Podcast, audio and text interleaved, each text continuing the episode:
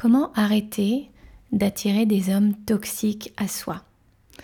En fait, on attire ce que l'on dégage et je ne parle pas uniquement d'énergie, mais je parle surtout de nos croyances inconscientes.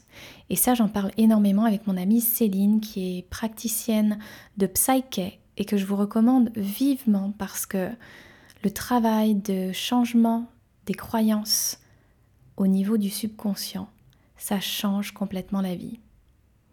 Donc, quand on attire des partenaires toxiques à répétition, c'est souvent qu'à l'intérieur de nous, il y a des parts blessées qui ont besoin d'expérimenter cette toxicité pour que l'on puisse grandir, pour que l'on puisse apprendre des choses, pour que l'on puisse guérir et pour que l'on puisse commencer à poser nos limites et à travailler sur notre estime, notre valeur, notre amour de nous-mêmes, afin de se rendre compte qu'on n'a pas besoin d'attirer la toxicité pour se sentir vivante ou pour comprendre que on mérite de recevoir de l'amour de manière saine.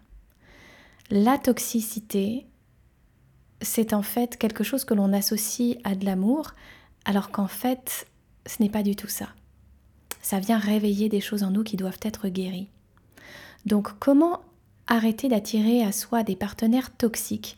Eh bien tout simplement en travaillant sur nos croyances inconscientes en matière d'amour, en matière de partenaire, en matière d'estime de nous-mêmes, en matière de ce que l'on mérite, en matière de qui l'on est.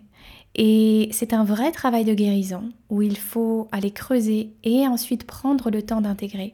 Mais les transformations sont vraiment, vraiment spectaculaires. Et on peut complètement changer le type de partenaire que l'on attire à soi, tout simplement parce que l'on va changer nos croyances inconscientes à propos de nous-mêmes et à propos de l'amour.